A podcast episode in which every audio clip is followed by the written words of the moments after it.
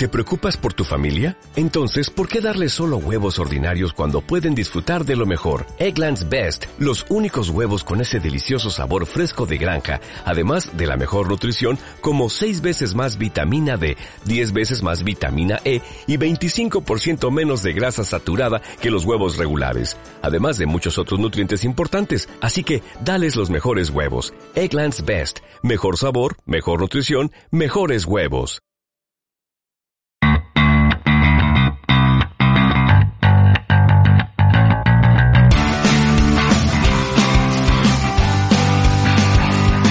Hola amigos de las artes marciales mixtas, bienvenidos a vuestro podcast de referencia de los deportes de contacto de las MMA. Soy Gonzalo Campos y hoy vamos a hablar de varios temas. Se acerca, lo tenemos de fondo, UFC 275, dos combates titulares, la super revancha de Weilizan contra Joanna Jędrzejczyk, un montón de peleadores escondidos en el cartel.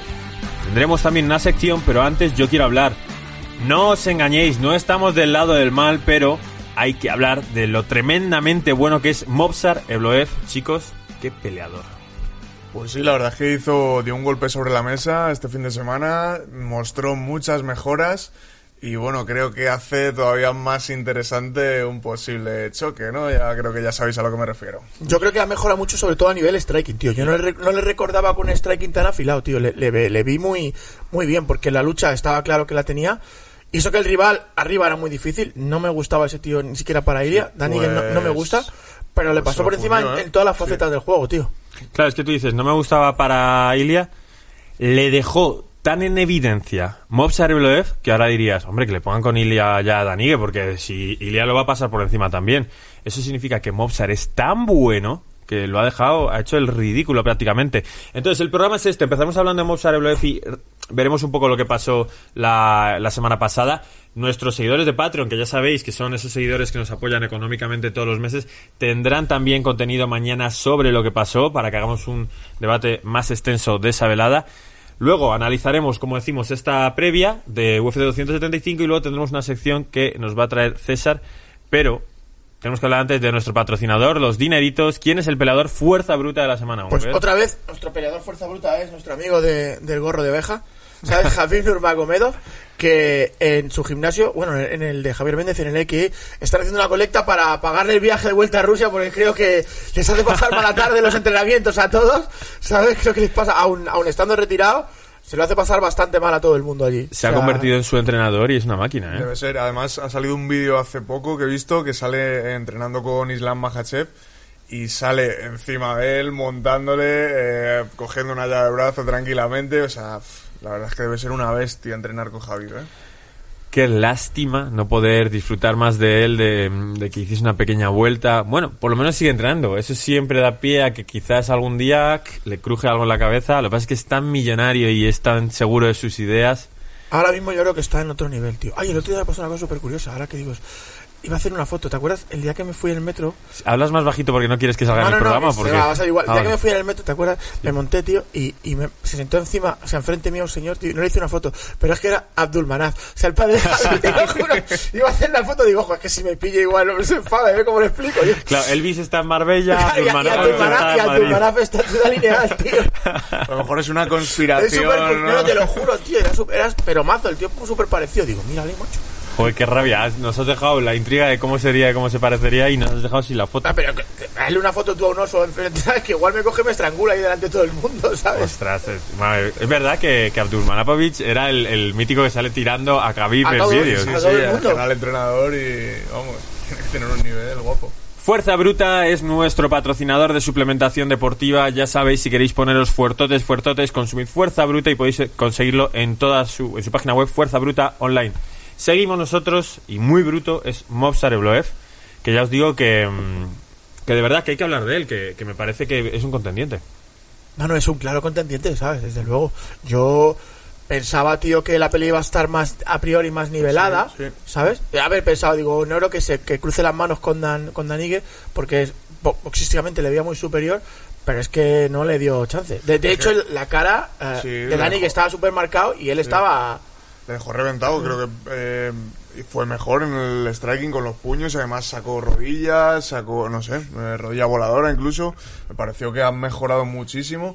Es verdad, se le ve como un contendiente, además está invicto, tiene hype detrás, pero es verdad que, bueno, algunas carencias, como por ejemplo a mantener la posición en el suelo, a golpear en el suelo haciendo daño, bueno, se le vio ahí algunas cosas a mejorar también, ¿eh? Coloca una rodilla voladora que a cualquier otro le hubiese noqueado, a Danigue no se lo consigue hacer, pero eh, sé que es como hablar muy básico, pero si tú tienes seis peleas en UFC o cinco, ¿cuántas son? Creo que son Cinco. seis, ¿no? Cinco. Yo. Cinco peleas en UFC sin finalizar Claro, ninguna, ahí hay un problema dentro del cabe. Luego puede llegar Javi y decirte, mira, es verdad, yo tampoco finalizaba Claro, peleas te iba a al decir final, mismo. pum. Digo, Joe St. Pierre tampoco finalizaba muchas peleas, pero tenía mucho control. Es que las peleas se ganan de varias maneras. Sí, 68 golpes significativos por 42 que hizo Danigue. Le gana arriba. Es verdad que cuando tienes miedo a que te derriben, eh, pelea de otra forma. Pero es que tuvo un 52% de acierto por un 39% de Danigue. El porcentaje de acierto no varía tanto si el rival te quiere derribar o no. Esto es importante. Las manos las colocaba mejor. Es verdad que algunas combinaciones cuando las lanzaba no eran nada estilísticas. Pero yo me acuerdo de no parar de decir en la narración. Eh, es que se encuentra el rostro de Danigue. Y no es que se lo encuentre, es que tiene preparado que Danigue se escapa para este lado, para este lado, Sí, y lanza la mano ahí y se la coge. bien. Sí, Trabajaba los, estaba, estaba entrando en American Top Team, creo, ¿no? sí, sí, está Por eso- entrenando Sí, pero él, lleva tiempo entrando en American Top Team. Sí, pero Creo que que, se su nota- esquina es su, algún familiar suyo, su padre o algo así, más luego American Se nota Top Team. mucho esa mejora, macho, a la hora de, de plantear la pelea arriba. Hostia, ha Sí, mejorado sí, bastante. ha mejorado ¿eh? bastante. Lo que pasa es que respecto a, respecto a lo que dices de las finalizaciones, no es lo mismo un George St. Pierre que no finalizaba en sus peleas de campeonato cuando ya estaba en el top que un Movsar Rebloev que no ha finalizado ninguna entrando en UFC. Eso sí demuestra que tienes dominio y que ganas tus peleas, perfecto, pero normalmente si aspiras a ser el mejor del mundo, deberías pasar un poquito más por encima de los que están más abajo en los rankings, digamos. Así que bueno, a mí que no finalice sus peleas eh, me parece un hueco en su juego, que no finalice estas peleas respecto a ser campeón, por supuesto, es buenísimo, es de los mejores del mundo, pero a lo mejor no va, mm, no tiene lo que hay que tener para arrasar y para ser campeón. Es que su lucha es muy buena, pero su grappling no es tan tan bueno porque no consigue mantenerles en el suelo. Claro. Veamos. eh, vuelve a batir su récord de, de derribos en UFC, vuelve a igualar su anterior pelea, son nueve derribos, está muy bien, pero llevo diciendo toda esta temporada, a mí el wrestler grappler que me gusta es que te tira una vez y no te levantas. Claro. El lo que suyo. te tire y te levantas, lo te suyo, levantas. es lo suyo, Es eh, lo que, suyo. que- que derribes, mantengas el control, hagas daño y busques la Ta- posible ta- también dice mucho de- del cardio, el nivel de cardio que tiene Danique, porque, eh, o sea, Danique tiene Floyd, porque tirarle tantas veces, eso Sí, eso es verdad, eso es verdad. eh, o que- sea, hay que decir. Además lo, lo dijimos en la retransmisión que, que Mozart Rebloev es- está todo el rato trabajando, Sí, todo el rato turbina, movimiento, sí. sí. no para, no para, no para, presión, no para movimiento. Entonces, eso- ese, nivel de bien. cardio, porque tú tiras a un tío y se, se lo dirás tú también a los chicos. No le dejes que se levante porque es que el esfuerzo lo tira. O sea, ese esfuerzo que has hecho para tirarle, que es, que es un montón, ya lo has perdido. O sea, si tú no le metes, ya que está abajo, que ya no se levante. O sea, que se quede ahí de cualquier manera. Pero es- dice mucho el nivel de cardio que tiene que le tira, lo vuelve a tirar otra vez. Si mejorara eso, el ground control, hostia, sería un rival Y que ya. hiciera daño, que tuviera Claro. gran and pound. Sería un eh, rival claro. importante. Es que lo habéis dicho, tiene ritmo, tiene eh, tanque de gasolina y tiene mucha fuerza. Lo que pasa es que eh, no se puede analizar a Mobsa de Blair desde nuestro punto de vista sin pensar en Ilia Topuria directamente. Y la lucha de Ilia Topuria es muy buena y con un campamento de lucha mucho mejor. En el suelo, Ilia Topuria no es que solo se vaya a levantar, que, mucha, que probablemente se vaya a levantar, sino que probablemente te vaya a transicionar a una situación Sí, eh, te a- desventajosa. raspado, te raspar. Y arriba me da la sensación de que yo no sé si el striking de Ilia es mejor que el de Danigue. En principio no lo debería ser por lo que había mostrado Danigue, pero luego, sin embargo, Ilia sube tan rápido y es tan bonito como lo hace que lo mismo sí que lo es. Pero pero me da la sensación de que a Ilia no le iría tan mal como le fue a, Mobs- a Danigue contra Mobsar arriba. O sea, partimos de que Sí. Danigue era favorito arriba y le fue mal. Yo no creo que a Ilia le vaya a ir igual que contra Mobsar. No, porque ya tendría. El Blood tendría que preocuparse también de los derribos de Ilia. Entonces, los dos se. A lo mejor es una pelea que se puedan eh. anular, incluso los dos. O sea, que puede ser que sea una pelea incluso fea. Porque ninguno quiere estar en el territorio del otro, ¿sabes? Si hablamos de esa pelea, pues. Ninguno quiere quería entrar a, a estar cerca del uno del otro, ¿sabes? Se, pe- se pegaría con las manos y ahí creo que Ilia tendría su chance. Yo creo que Ilia también sería mejor con las manos. Me da la sensación de que tiene un boxeo más. Por lo menos más estético, más sí. estético, más definido, más recto, más, más esquivas, más mejor plantado, más equilibrado. Eh, lo que sigo Que, pensando... que Mobsar seguro, pero Danny le veíamos como un tipo que hacía muchos años de pie. Pues sí, pero mira, lo que mira cómo cambian las cosas, ¿no? De verle una, de una pelea a otra, como le hemos visto a alguien que en teoría no debería ser mejor que él en los golpes, superarle, pues ahora nos parece que Danny es muy batible también en los golpes, ¿no? Entonces yo creo que podría ser así. Y, y me gustaría que Ilia en algún momento de su carrera se planteara hacer patadas y trabajar patadas. Seguro que, seguro que patea muy bien, pero me parece que debería implementarlo en su juego porque en una posible pelea con Evloev meter algo de patadas eh, entre los entre los intercambios de puños Sí, quitarle las usar- piernas claro, te quita exacto, mucha exacto. movilidad. me parece que Sí. podría marcar una diferencia Igual sí, no sí, te sí. mueves igual cuando te han frito a No, no, no, no me refiero a eso, evidentemente. Digo, ¿de verdad le diríais en un, un campamento de preparación a Ilia que incluyese las patadas en vez de trabaja el wrestling para que no se te imponga ahí o que tú te impongas y trabaja los puños y el suelo por las Sí, porque yo creo que no se lo esperarían. Realmente Yo- no creo que nadie tenga en el libreto de Ilia que patea abajo. Claro, y si lo sacas de golpe y lo haces bien, es Pero, sorpresivo. pero yo creo que aquí está la historia de Bruce Lee. de no temo al que me hace mil golpes distintos, sino al que me hace uno, Hostia, ha hecho mí, uno mil mí es que veces. esa historia no me acaba de convencer ¿No? no. yo sí temo al que hace mil cosas diferentes Ah. en una pelea macho. Sí, sí. Es que si tú no, si, si tienes mil Si recursos, mil tío, recursos Ya, pero si tienes mil recursos flojos o un par fuertes, me quedo con el de un par fuertes. ¿eh? yo- pues yo me quedo con yo mil recursos. Yo me quedo con los mil, ¿eh? Flojos. Bueno, ya, ya, ya, pero es que tú no has oído que mucho eh, el dinero hace ladrillo de ladrillo, o sea, muchas poquitas hacen mucho. Pues eso es lo mismo, ¿eh? Si tienes un montón de chances, no has peleado con alguien que, que, es, que es más fuerte. ¿Con quién te pegas? ¿Con un grappler que lleva, eh, yo qué sé, 10 años o con alguien que ha hecho 10 modalidades distintas un año? Depende de qué Depende- 10 modalidades depende distintas de- de- depende de lo que haya conseguido también. Ya, es que- no es un, puede, de- no vale, es un no debate vale, eterno, así como... eh, Muy hay- etéreo, es muy sí, etéreo. sí, tío, me pegaría con los dos, realmente. Ya, A la que a la sí. A la vez, y banco. Bueno, creo que Mozart ha dado un golpe sobre la mesa, ha pasado a un top 10 que ha estado muy arriba, que ha tenido peleas tal, y lo ha pasado por encima, lo ha arrollado. Sinceramente creo que puede pelear contra cualquiera Mozart creo que no- contra Volkanovski no sería favorito, creo que contra No. Holloway no sería favorito, pero sí que creo que es un tipo que yo le diría a Jair que si se va a enfrentar con él, que espabile, que tenga cuidado. Ay, le daría sí, a Zabit sí, Magomed. Saripov, que sí que eres muy bueno, pero cuidado que como este te derribe. Zabit Magomed Saripov. Sí, pero es- está retirado, yo creo. Es que, que dicen que no saben si va a volver a pelear, que por- como estuvo que estuvo estuvo- enfermo, ¿no? lo pasó mal y tal con el COVID también, creo. Y luego como que no como que no Sí. encuentra la motivación. Lo Sí. mismo que le pasó a Hansa, pero a él por lo visto también le ha pasado. Está como más enfocado entre- en entrenar chicos, tío, por lo que sale en los vídeos. Qué increíble. Ya, y- Qué rabia. Sí, sí, pintaba que iba a dar muchas buenas peleas y mucho espectáculo, pero bueno, se ha quedado ahí. Joder. Cosas de la vida. Bueno, pues eh, para los seguidores Patreon, mañana hablaremos, y si no eres Patreon, hazte Patreon, hablaremos de todo lo que pasó en la cartelera y el jueves haremos una previa más larga de lo que vamos a hacer ahora, que es la previa de UFC 275.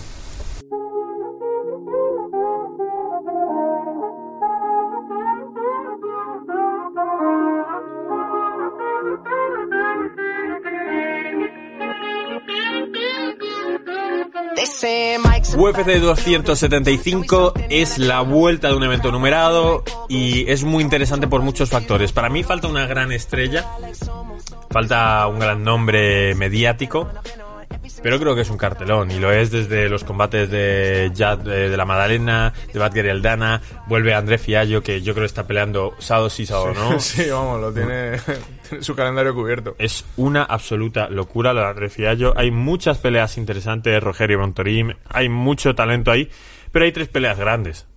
Y en 10 minutos que vamos a hablar de ello, vamos a hablar de esas tres peleas. Ya hemos hablado mucho de Giri Prochaska, increíble peleador. Puntuación de esa pelea, Giri Prochaska contra Glover Teixeira. Teixeira defiende el, el cinturón de los pesos semicompletos. ¿Qué puntuación le dais? Yo le doy una A. ¿Sí? No, nada, también. Está bien, habla- hablabas de que no hay grandes nombres en el cartel, pero podría ser la construcción de un nuevo gran nombre como podría ser Jiri Prochaska. ¿eh? Sí, lo debatíamos en el programa anterior, bueno, en el contenido anterior del miércoles en Generación MMA. Si no has visto ese vídeo, es Giri Prochaska, la próxima gran estrella. Si acaba con Glover Teixeira, no tengo ninguna duda de que, de que va- mediáticamente va a ser una revolución, porque el tipo pelea muy atractivo y tiene ese look, esa forma de hablar, tal. Perfecto. ¿Y a quién veis como favorito de ese combate? Yo si, si tuviera que poner mi dinero iría con Jiri. Yo Venga, vale, Glover, tío. Los viejos nos apoyamos. Ve a Glover. Sí, ¿Pero sí. ves favorito o quieres que gane? Yo quiero Claro. que gane, quiero ¿Y- que gane. y últimamente me, me estoy subiendo más en el tren. O sea, al principio lo veía muy jodido, pero conforme se acerca la fecha, como que lo veo más, lo veo más factible que gane, tío. Vale, yo le daría una a la pelea. Creo que el favorito es Giri Prochaska. Voy con él. Humber, ¿qué es lo que te hace pensar que Glover Teixeira va a conseguir derrotar a Giri? Sobre todo el suelo que tiene eh, Glover, tío. Y que creo que ha estado más veces en el infierno que Giri. O sea, creo que le ha pasado peor que Giri. Si él, eh, no sabemos cómo reaccionará si le presionan. Hace cuatro días no me comentaba en esta misma mesa en tu sitio. No, porque Giri va en ascenso. Sí, es la clave va de en todo. ascenso, ¿sabes? Es verdad que va en ascenso, pero quiero decir Sí. que no ha tenido. No ha estado tan, eh, tan en los focos. Eh, Digamos que esta es su primera gran, gran, gran pelea. Y Glover ha peleado por un título con John Jones. Sabe lo que es estar en el centro de la, de, ¿sabes? de la acción. Entonces, eso igual le puede. La presión también le puede afectar a él. Tiene, tiene razón Humber en lo que dice, pero es verdad que... Siempre la tengo. no, no, ti- tiene, tiene sentido, tiene sentido que no es tener la razón, tiene sentido lo que dice Humber, pero yo confío y creo más en ese ascenso, en esas nuevas generaciones que siempre vienen arrasando a las anteriores. Veo a Glover Teixeira un poquito más frágil mm, de lo que, no sé, para aguantar a alguien como Giri, que es que ya está, es una bestia joven con todo el hambre del mundo y bueno, pues Glover ya está en el, en el ocaso. Gonzalo le llamó anciano en la retransmisión. ¡Ostras! Sale. Tu- tuvimos dos fallos, tuve dos fallos en la retransmisión. Uno de ellos fue decir la palabra anciano. Es que son tantas horas que, que a veces se Bueno, poco. no llevábamos tanto tiempo, ¿eh? Cuando lo dijiste. Yo que al No, pero-. Te han sacado un vídeo súper anciano. ¿eh? Todo esto viejo. Sí, es A que ver, encima fue como poco tiene, tiene un poco de razón, porque Sí, estaba así como estaba el hombre con de- Estaba el hombre, pues oye. Pero es que el peor momento es como cu- cuando de pronto digo, nada, en la esquina este pelador sale con tal y probablemente salga con tal. Hago un segundo pause y digo, no, porque creo que está muerto tal. O sea, y de pronto, cuatro segundos de silencio en Eurosport. Había fallecido su entrenador, me acordé tarde. Y claro, entonces, Un saludo desde aquí al muerto. claro. Todos fue- los respetos, pero yo, es verdad que lo dijiste y claro, yo me quedé callado porque no sabía si era verdad, si no, no sabía nada de esa Claro, historia o sea- y preferí no hacer ningún comentario absurdo de, eh, pues, pues No vaya, la pues memoria de nadie. Y encima Pues estaba vaya. Jorge Lera, que, que para los que no lo conozcáis bien, es la voz narrativa. Eh, César y yo estamos de comentaristas. Y está súper chistoso, Jorge. o sea, sí. estaba haciendo chiste cada por tres y digo yo, y ahora como me ha dado un zasca por esto, ¿sabes? Muerto vas a estar tú después de decir eso. Sí, sí, sí, horrible. Eh, Glover Teixeira hace un cambio tremendo en su, ca- en su carrera. Glover Teixeira, bueno, está en puestos altos, es un veterano, y de pronto se da cuenta de que para lo que le queda en el convento, no se caga adentro, todo lo contrario, se va a poner las pilas y va a ver que hasta dónde puede llegar.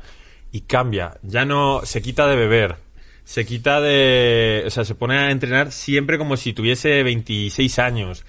Va a tope y empieza a tener los resultados que estaba buscando. y dice, ¿cómo este cambio Venía de mentalidad? venía de seis victorias seguidas, ¿eh? O sea, el tipo... Sí, sí, a ver si ha estado lo que tú dices, se ha pegado con los más top de la división y tal, pero tenía una... En muchos momentos de su carrera ha sido un poco irregular y se ha quedado ahí un poco a las puertas siempre del título o de los puestos más altos. Y de pronto lo que tú dices, pega un cambiazo, dice pues nada. Y ha llegado, o sea, ha conseguido el cinturón con 42 años. Y contra todo locura. pronóstico. Claro. Que nadie daba un duro por él Sí. contra Blakovic. Exacto. Nadie daba un duro. Nadie sin daba hacer nada mucho ruido sí, sí. tampoco. Un duro, pero la situación de los pesos semicompletos, desde la salida de John Jones, Cormier, Anthony Rumble Johnson, la bajada de Gustafsson, eh, es una división que parece como falta de talento. Es la realidad. Le viene muy bien eh, que Jan Blachowicz defiende el cinturón contra Israel Asaña. Lo que también te digo es, Israel Asaña, ¿cómo coño te presentas una pelea por debajo del peso prácticamente? No, o sea, creo Bueno, que bueno. creo que sí que dio el peso, pero Joder, es que Sí, es sí, su peso normal. pues, era su peso normal. Yo creo que y, a, y lo mejor- a lo Blachowicz- mejor tuviera que quitarse 4 3 kilos, o sea, que decir, para... No, no, y a lo mejor nada, o sea, vamos. No, no, yo creo que tuvo que comer para, Sí. para ponerse ese peso. Pero claro, Blachowicz pues peleó en 10 kilos más que tú perfectamente y es un tipo que sabe hacértelo.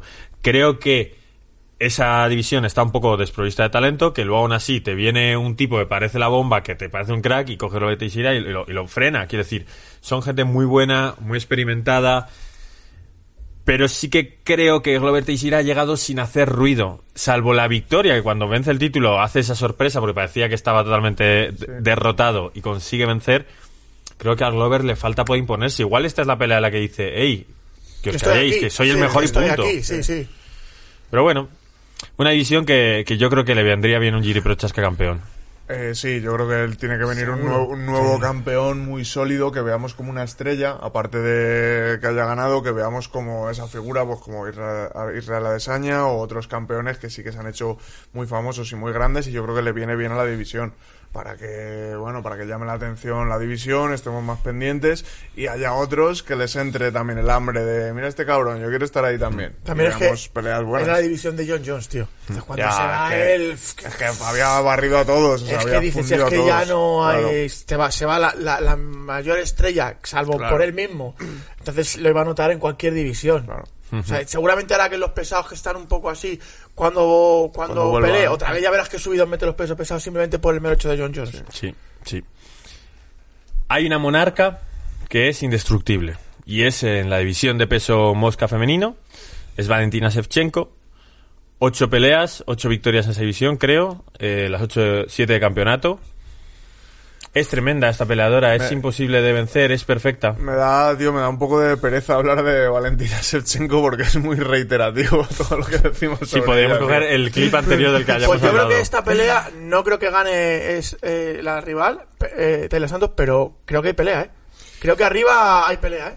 Eh, O sea, a ver, a hay mí- tiro, como dicen en México. Una, una de las cosas que más me gusta en las MMA, aparte de un comeback, ¿no? En una pelea, me encantan las sorpresas, tío. Me encantan las mega sorpresas. Recuerdo cuando TJ Dillashaw le ganó a Renan Barao. Sí, en ese, en ese momento, Renan Barao, o sea, es que no Llevaba sé, 10 igual- años lleva- sin, pele- claro, sin perder, era como... Era una locura, era como imbatible, o sea, era una de las apuestas, de las casas de apuestas estaban mega desnivelados, o sea, nadie daba un duro igual por TJ Dillashaw y de pronto le ves que le está reventando y, eh, bueno, pues te impacta ver algo así y, y mola. Y en las femeninas hemos visto dos muy gordas. Hemos visto motos muy gordas también. La de Ronda y la de Amanda Nunes la última contra. Gillian Peña.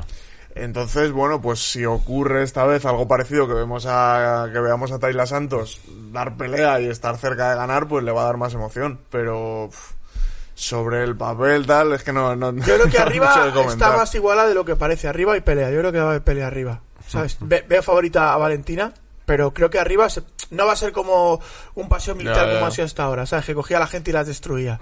Ahora llegará y la noqueará. El, ese- A saber, no se sabe, pero. Hombre, para algo es la peleadora con más caos de esa división. Cuatro caos tiene, eh, un porcentaje muy alto de Tiene 19 y finalización. 1 de peleas, ¿eh? O sea, ¿Cómo? 19 y 1. Tiene 19 peleas, una perdida. Son dos. Las dos de Amanda, ¿no? Mm. Contra Amanda creo que ha perdido dos veces. Sí, sí. Sí, Una de ellas muy dividida, sí. pero bueno. Sí.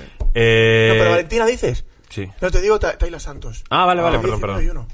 Joder, bu- buen récord. Cuatro caos tiene Valentina Shevchenko en su haber. Eh, como decimos, es la racha de victorias más larga con ocho dentro de la división. También, tú dices, no es que Valentina Shevchenko es una striker muy completa, pero es que es muy, muy completa. Es la peleadora que más tiempo de control tiene en la historia de esa división. Eh, controla el 40% de la pelea. O sea, arriba te está pegando, pum, pum, pum. Pero de pronto hace así, quieres, te derriba y te está controlando en el suelo, o te está controlando en el clinch. Es una auténtica barbaridad. Es muy, muy superior a todos, su, a todos sus rivales. Solo hay una peleadora que haya estado menos tiempo debajo en posición siendo controlada, que es JJ Aldrich en esa división. Valentina Shevchenko ha estado más tiempo, ¿pero por qué? Porque ha peleado igual eh, 40 veces más tiempo que JJ Aldrich en esa división. En general, Valentina Shevchenko, otra cosa que tiene, eh, una precisión y un volumen de golpeo altísimo. Y, y cuando le entra el chip y empieza a hacer las combinaciones esas que se pone a gritar, ¡ah! Patadas, puños, patadas giro, desde de de la, nada. cabeza. sea. o sea, Es Al que- final tiene fa- ah, y también tiene facilidad de, de acabar en trial, o sea, en crucifijos, tío. Humber, ponte Sí, el micro así para que te reconozcas mejor. mira. Eh, tiene, tiene eh, siempre, una, Sí, un montón de peleas que acaban en crucifijo, tío, las, sí. las, las machacas, siempre acaba así, macho. Tiene facilidad para encontrar esa postura, tío. Sí, desde luego que sí. Curiosísimo dato. Las dos peleadoras de la división con más porcentaje de acierto, ¿quiénes creéis que son? En esa, en división con más porcentaje de acierto de golpes significativos. Hombre, una es ella, ¿no? Y la otra es su hermana, la otra es. Antonina. Pues. Antonina, increíble, ¿eh? Y luego también vienen, tiene... vienen los genes, Sí, entonces. sí. Y luego también tiene el segundo mayor eh, diferencial de striking. Joan Calderwood es la peleadora que más golpes da por menos que recibe, con un 2,5 de diferencia por eh, minuto. Y Valentina Shevchenko 2,17. Cuando golpeas por minuto dos veces más que el rival, tienes posibilidades de ganar. Bastante, sí. El problema, no causa mucho interés, ¿eh? ¿Qué nivel le darías a esta pelea? Es que está Es que superior. es que esa es la historia, tío, que para hacer una pelea que sea muy interesante tienes que ver rivalidad, tienes que ver opciones de las dos. Entonces, como, como se mea en todas, pues eh, no nos da mucho interés verla porque vamos a pensar que va a hacer lo mismo. Es decir, solo nos interesa la sorpresa. Solo nos interesaría si pasa algo raro, lo contrario. Es que es así, Así es es. así. Yo creo que una vez, porque es un Yo- yo título. una vez también, es yo un lo- título y bueno, al fin y al cabo un título siempre, pero. sea, es, que a lo que dice, es que lo que dice César, salvo que Haya una, haya una confabulación astral, Claro. normalmente Valentina es la que va a ganar. Por cierto, una cosa, se me ha olvidado pedir el mítico like y el mítico comentario que algunos estaréis diciendo, pero Gonzalo, pues si te ha olvidado, pasa, ¿no? Pero es que me han escrito muchas, dos personas, eh, para decirme, Gonzalo, recuérdalo, porque es que cuando me lo dices tú es cuando yo le doy al like y te escribo el comentario, si no se me pasa. Entonces, los que habéis llegado aquí, los 5.000 que estéis ahora mismo aquí, sé que no vais a dar 5.000 likes y 5.000 comentarios, pero si podéis Deberíais. apoyar dándole like y escribiendo un comentario, por ejemplo, diciendo quiénes creéis que son los tres ganadores de las tres peleas principales, os lo agradeceríamos. Y nos vamos a Joanna Jędrzejczyk contra Wilizan.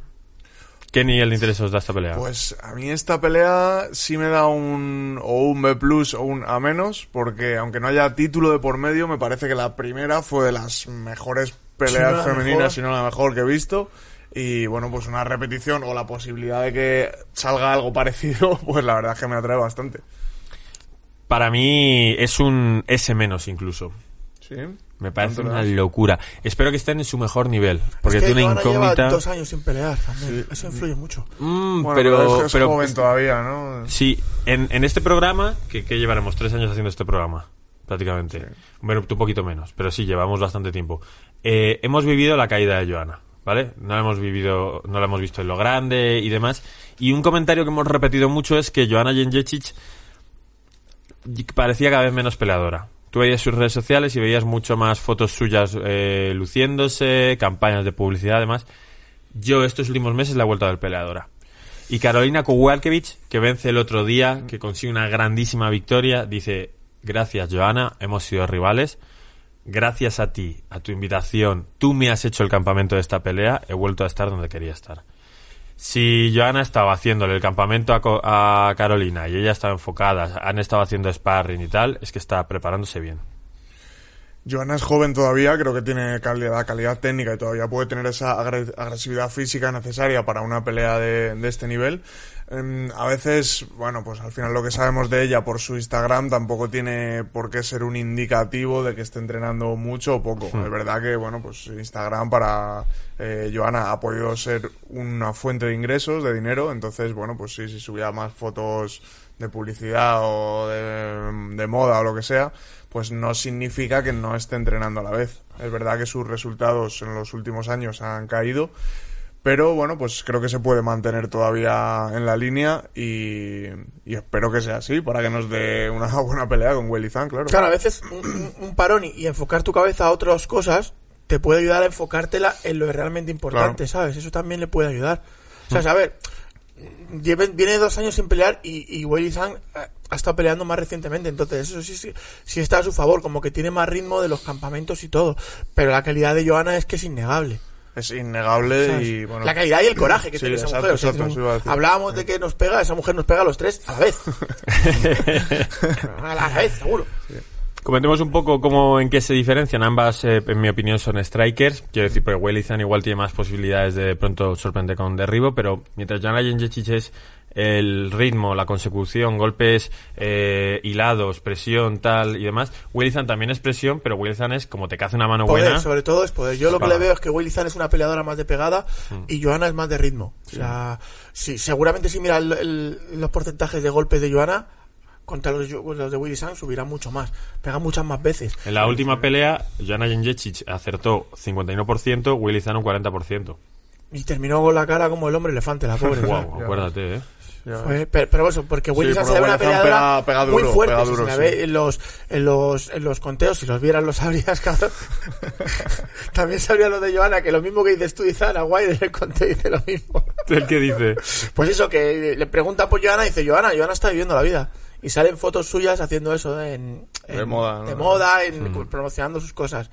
Y se le ve pegando a las manoplas, hostia, Está viviendo la vida, pero bien, ¿no? No, y no, le sigue pegando. no, la, la otra, no, digo Willy Zhang, se- sale pegando a las manoplas y dices, hostia, esta tía... Está con, sigue con cejudo. Este, no, está- estaba en, en Tailandia otra vez en el, en, el, en el Tiger, pero como que en otro gimnasio privado, y sale con su entrenador y dices, esta, esta, esta piba pega, ¿sabes? Ah, esta pega, tía pega, pero sí, durísimo, sí, sí, o sea... Es que lo hemos hablado muchas veces, pero eh, cuando tú ya has llegado a lo máximo, de pronto, siguiendo entrenando a lo máximo, empiezas a perder, mantenerte enfocado. Ya he sido campeón, llevo dos años y medio, tres sin ser campeón. De verdad me tengo que volver a esforzar todo esto Es para una sensación que ya tengo. Por eso luego te salen deportistas como Rafa Nadal, 14 Roland Garros y dices, wow, 14 años enfocado al máximo, joder. Es muy, co- es muy complicado porque al final la vida del peleador es muy dura. O sea, tú piensas que sí, la, tienes mucha fama, mucho dinero, pero levántate todos los días para llevar tu cuerpo al límite. Todos los días. Que es que no gusta, que es que llega un momento que dices, No, no, escucha, hostia, no, que quiero hacer otras cosas, que me quiero ir de encima, tengo dinero, me quiero ir de viaje, quiero que comprarme... qué Te llegan ingresos sin, sin necesidad de esforzarte la Claro, mitad de lo que tú te estás esforzando en el gimnasio y de joder, ¿por qué me tengo que esforzar en esto? Si haciéndome si las haciendo fotos en esto Instagram gano gano- lo mismo claro. o incluso más. Claro, porque Joana, cuando prepara una pelea por un campeonato, no hace entrenamientos de, bueno, carrerita, manoplas, tal. Intenta llegar al máximo nivel posible cada vez que se enfrenta a alguien para intentar mejorar porque el rival está haciendo. Entonces, todos los entrenamientos de cualquiera de estos peleadores son a darlo todo. A darlo todo, Claro, a reventar, y a morir en la raya, tu cuerpo. claro, Y claro. aparte de que tú, a ti te gusta entrenar porque entrenas tres veces a la semana. Exacto. En el momento que tienes que entrenar, Ocho horas a al sábado, día, ocho horas al día, a ver si te ya gusta no te gusta tanto, tanto. claro. Ya, ya dices, no, no, no, ya la cosa cambia mucho, Claro. ¿sabes? O sea, una cosa es tocar Entonces- guitarra y otra con violín, que las cosas cambian mucho, ¿sabes? Sí, entonces o tienes mucha hambre Claro. de conseguir cosas, pero es que una vez que ya las, ya las has conseguido, hostia, ya el, el hambre baja y el, y el requerimiento de esfuerzo sigue siendo lo mismo. Entonces, es normal Claro, y luego tú métete en un gimnasio todos los miércoles o los viernes entrenes con gente y te den una paliza. Y digas tú, hostia, tú, esto todos los días, esto todos los Y los dolores cosas- continuos, los sustos Claro. que me ha crujido tal, eh, la ansiedad, que se cae esta pelea. Claro, claro, la, la presión psicológica todo constante de, hostia, que tengo que entrenar más, que tengo una fecha, que tengo pelea. Ah, que yo soy campeona, duro. que yo soy yo, sabes, que tengo que ganar, que si no gano no sé qué. Entonces, Duro, eso duro, también influye, sí, tío. sí, sí. Eso es complicado. Eso es, ¿quién es vuestra favorita y con quién vais? A mí me, me gustaría que Joana volviera a lucir bien. Me gustaría que ganara y que volviera a tener un mini ascenso. A mí que gustaría- ganara, que ganara, me gustaría yo gana, pero veo a Willy Zan favorita. Yo, yo estoy contigo, Humber, en exactamente lo mismo. Pero es verdad que. Fíjate que te diría que soy más fan de cómo pelea Willy Willy. Zan. Creo que me gusta más verla. Estoy. Pero Joana, vale, Joana es un buen striking, pero, pero probablemente te gane a los puntos porque te gane todos los asaltos a base de darte el doble de golpes de los que tú has dado. Me gusta más Wiley que te puede sorprender. Wiley es Valentina Shevchenko en pequeña y con los resultados más irregulares, ¿vale? Entonces te da emoción verla. Pero creo que si Joana gana, aunque me guste más Wiley Zan, creo que puede dar más historias divertidas. creo que le puede dar sí, sí, de sí, nuevo sí. otro subidón a esa Sí, división. una te- que tenga más revanchas por ahí pendientes. ¿no? Se vuelve a pegar es con mejor Carla el- Esparza. Es mejor el trash talking y tal, pero a la compañía yo creo que le viene mejor que gane Willy Zhang, porque el mercado chino Mercado es como chino- mucho más grande. O sea, Claro, yo creo como- le- como- le como vendrá mejor que muchísimo más gane, grande. ¿sabes? Le vendrá mejor porque... Pero igual a nosotros nos viene mejor que se hagan eventos en Polonia, por ejemplo, Ah, sí, no, desde luego. que en China. Entonces yo, yo sí que voy pilla con... como un poquito más cerca. Sí, sí, sí, un poquito. Voy- yo voy con Joana, yo creo. ¿Vosotros con quién habéis dicho? ¿Tú vas Yo con me Joana y gustaría tú? que Joana, Yo pero creo que Joana gana Willy Zhang. Pues nada, iremos todos con Joana, intentaremos que no se note la retransmisión, porque me acuerdo que contra Hamza Chimaev contra Gilbert Barnes me echaron la bronca. Te dijeron que se te notaba Ah, es mucho. un casual con boy, que- tío, que-. Claro, pero vale, pero yo pensaba que, o sea, bueno, no pensaba, es broma, estaba intentando justificar algo que no es así. Es verdad que iba con Hamza Chimaev por subirnos al carro y me dio la sensación que la construcción es que el público iba con tal y es como, no, no, que estás haciendo comentarios, que tienes que ser imparcial salvo que pelee en español. Claro. Vale, vale.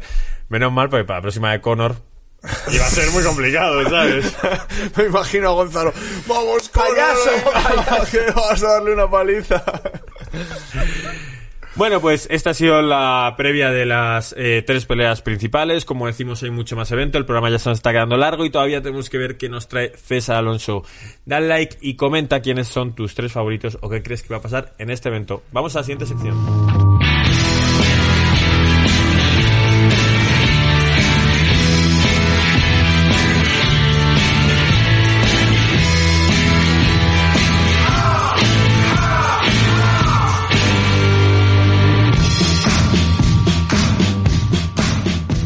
César, César, César. ¿Qué nos traes? Pues traigo una nueva sección indeterminada que espero que Gonzalo no me la intente echar abajo porque Son memes de nuevo.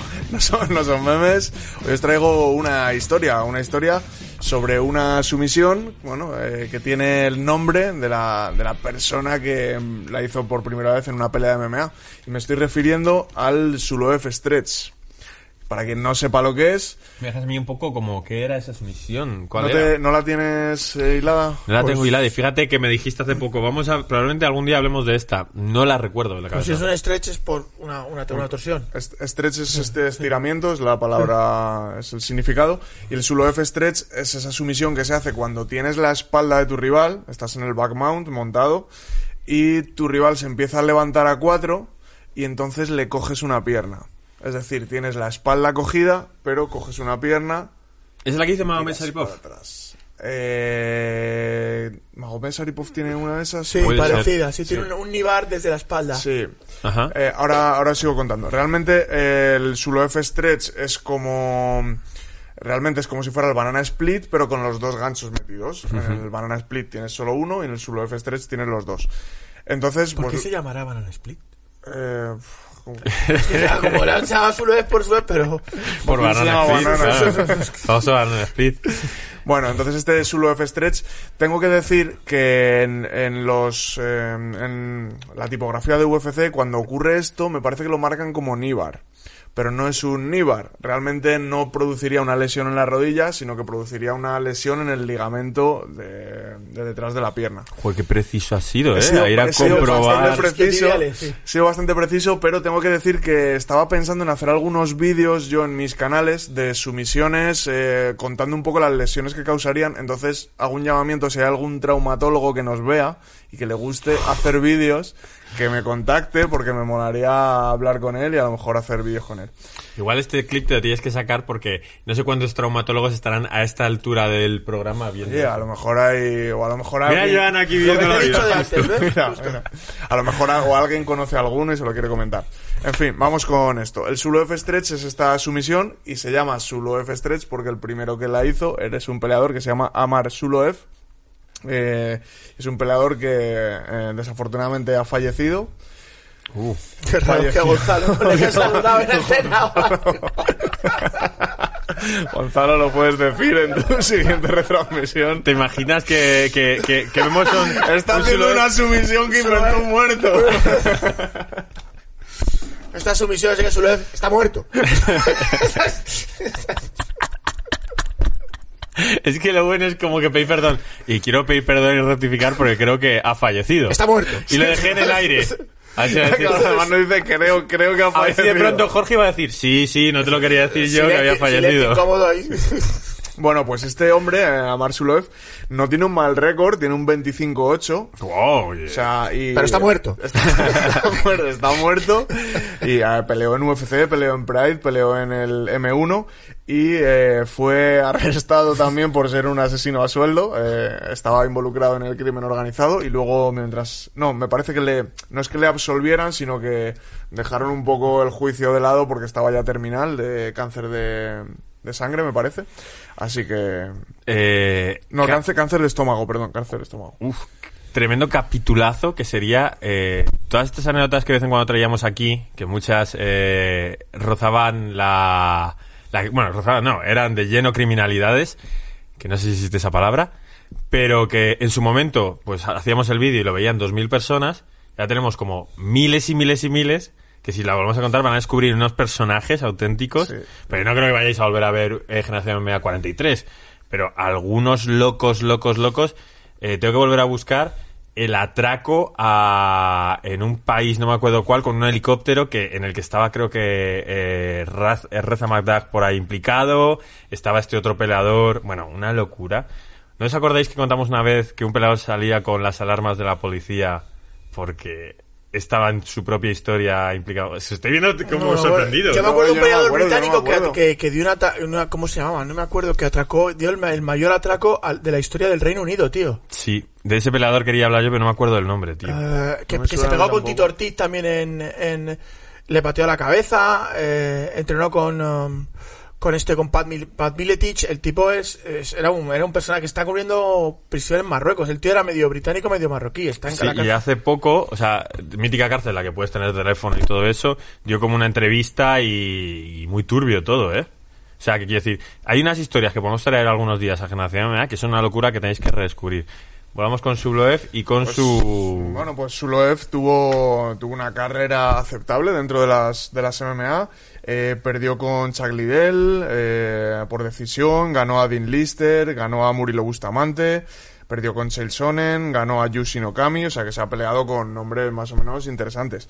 Y en el 2002 es cuando hizo esta sumisión ante Paul Cajun, eh, hizo ese Suloev Stretch, tenía la espalda, cogió la pierna y empezó a estirar y bueno, pues un periodista lo, lo bautizó esa sumisión como el Suloev Stretch. Y tienes los dos ganchos metidos. Tiene los dos ganchos metidos. Entonces, eh, le haces bloqueo con tu propia pierna al tener el gancho Tienes, metido. tienes los dos ganchos metidos y tienes tus dos manos en su pierna. Claro, cuando él se, cuando él se levanta, hacia atrás. tú enganchas Exacto. las piernas y tiras. Pero tú la estás tirando desde el lateral o desde arriba. No, no, no. Tú estás normalmente cuando coges la pierna, el rival se suele caer y entonces te quedas o bien de lado o te quedas tú por debajo. Tú imagínate que No, tienes sí. la O espalda de sea, tú imagínate que te estás por debajo, pero yo te estoy diciendo, tú el tirón de pierna lo estás haciendo con la cabeza de tu rival aquí o desde un lateral. Desde un lateral. Desde un lateral. Desde un lateral. Vale, vale, vale. Y bueno, y entonces luego ya como, como anécdotas, esta sumisión dentro de UFC ha, han ocurrido, ha ocurrido más veces en muchos eventos, en peleas de MMA. Y en UFC el primero en hacerlo fue Kenny Robertson en UFC 257 en el año 2013. Y luego no volvió, no volvió a ocurrir esa sumisión hasta que en un evento ocurrió dos veces. ¡Wow! ¿En qué evento? En evento en, en el año 2018, que fueron, fue la de Zabit Magomed Saripov y fue la de Aljamain Sterling. Entonces ya te decía yo que sí que había pasado eso. Ocurrió dos veces en la misma, en la misma noche, esa sumisión, y nombraron a los dos como la sumisión del año. No cogieron a uno de los dos, sino que los dos tuvieron el premio de la sumisión del año 2018. Increíble. ¿eh? Así que, bueno, pues esta es la, la historia de Solo F3. Lee Murray. Ese es el hombre. Ese es, Lee Murray. Lee Murray. Algún día volveremos a traer la historia de Lee Murray a Generación MMA, que es una locura. Así que no hace falta que lo busquéis ahora, esperaos que ya la traeremos. Suloef Stretch, esa sumisión, lo que me acuerdo desde que el día que pasó, toda la gente en el gimnasio, oye, ¿y esto cómo se hace? Tal, cual. Porque qué locura. Además no parecía muy complicado coger. Yo la he intentado coger alguna vez sin saber cómo qué había que hacer, pero estás en la, estás en la espalda e intentas coger la pierna a ver qué pasa. Pues sí, si os mola la sumisión, que nos lo pongan en los comentarios y hacemos un tutorial un día, ¿no? De esta sumisión. Ah, mira, podemos sacar también eh, un tutorial del Twister, que lo teníamos ahí pendiente Sí, y es lo podríamos subir en algún momento. Vamos a subirlo esta semana, a ver qué tal. Pues nada, chicos, esto es Generación MMA. Espero que os haya gustado también esta parte didáctica. Como decimos, ya os traeremos Lee Murray e historias de estas que tanto os interesan. Esto es Generación MMA. Escribidnos quiénes pensáis que van a ganar y nos vemos la semana que viene. No, contenido este miércoles distinto. Tenemos una collab, una colaboración. Nos vemos. Chao.